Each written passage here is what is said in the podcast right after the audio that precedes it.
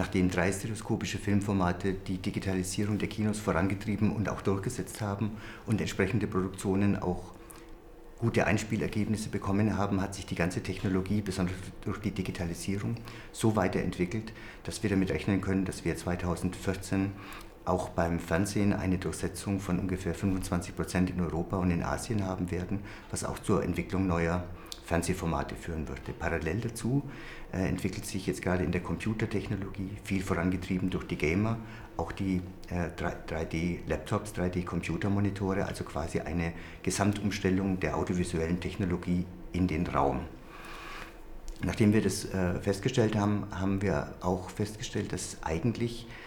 bisher die 3D-Stereoskopie im Wesentlichen effektbezogen ist und haben deswegen das Expanded Swedish Cinema Laboratory gegründet, wo wir versuchen äh, zu erforschen, welche Erzählformen, welche neuen Narrationsmöglichkeiten im Raum möglich sind, wie man dem Raum auch nicht nur Effekt, sondern Bedeutung zuordnen kann. Dieses Vorhaben wurde von dem Ministerium in Baden-Württemberg mit einer halben Million gefördert, sodass wir jetzt in der Lage sind, 3D-stereoskopisch in, in, internationaler Kinoqualität hier zu produzieren, äh, in Fernseh-3D-Formen zu äh, äh, produzieren und auch autostereoskopische Zukunftsformate hier zu erforschen während diesen Forschungsarbeiten um eigentlich neue Erzählformen haben wir festgestellt, dass es eigentlich weltweit kein Festival gibt, das die, die verschiedensten Formen von dieser neuen Raumzeiterzählung oder diesen neuen Raumzeitmöglichkeiten im Kino, Fernsehen, in der Kunst, im Spiel, im Klang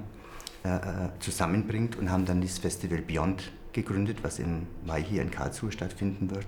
wo alle diese Forschungsmöglichkeiten, alle diese Kunstmöglichkeiten auf einen Raum zusammengeführt werden und vor allem, wo wir immer wieder nicht nur das, was es bisher gibt, darstellen wollen, sondern die Möglichkeiten, die in der Zukunft entstehen und deswegen auch der Name Beyond.